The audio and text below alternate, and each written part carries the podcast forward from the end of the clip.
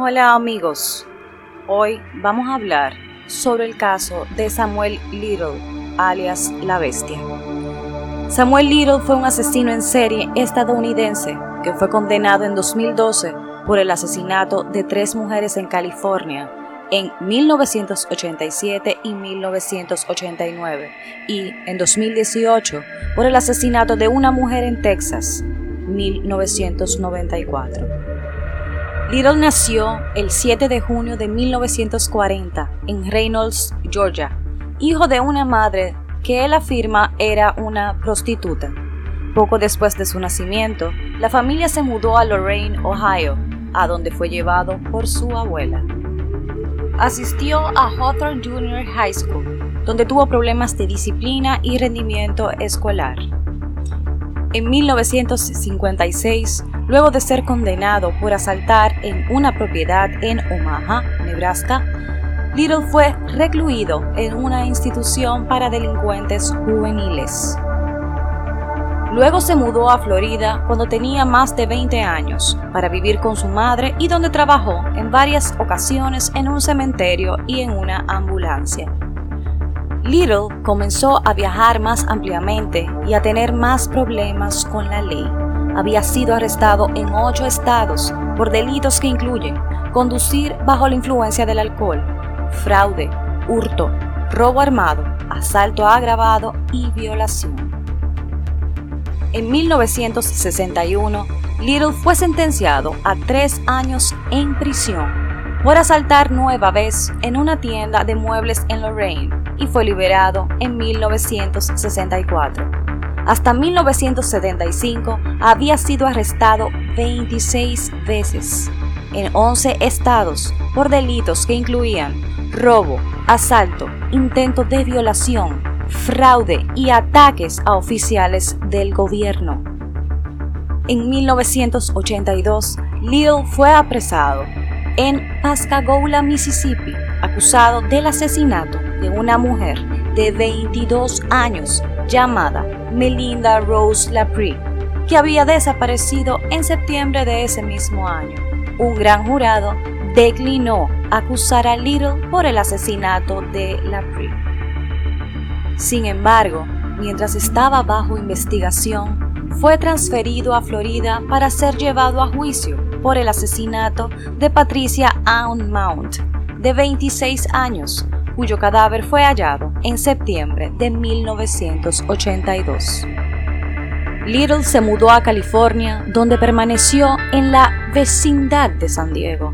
En octubre de 1984 fue arrestado nuevamente por secuestrar, golpear y estrangular a Lori Barras, de 22 años, quien sobrevivió a la experiencia.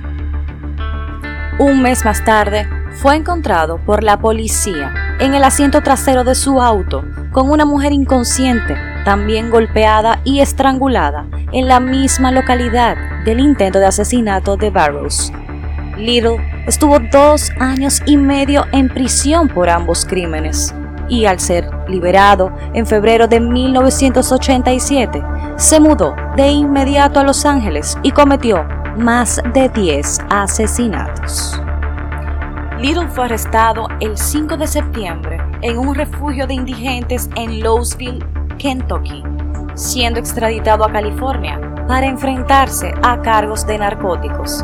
Después, las autoridades usaron esas pruebas de ADN para establecer que estaba involucrado en las muertes de Carol Elford, el 13 de junio de 1987, de Guadalupe Duarte Apodaca, asesinada el 3 de septiembre de 1987, y de Audrey Nelson Everett, asesinada el 14 de agosto de 1989.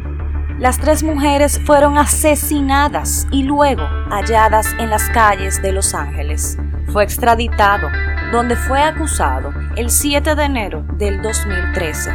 Unos meses más tarde, la policía dijo que Little estaba siendo investigado por docenas de asesinatos cometidos en la década de 1980, que hasta entonces eran desconocidos. En conexión con las nuevas circunstancias, el caso del asesinato de la PRI fue reabierto en Mississippi. En total, Little fue investigado por estar involucrado en 93 asesinatos de mujeres cometidos en el territorio de varios estados en los Estados Unidos. Little afirmaba haber asesinado hasta 93 mujeres y los investigadores lo han relacionado con más de 60 asesinatos.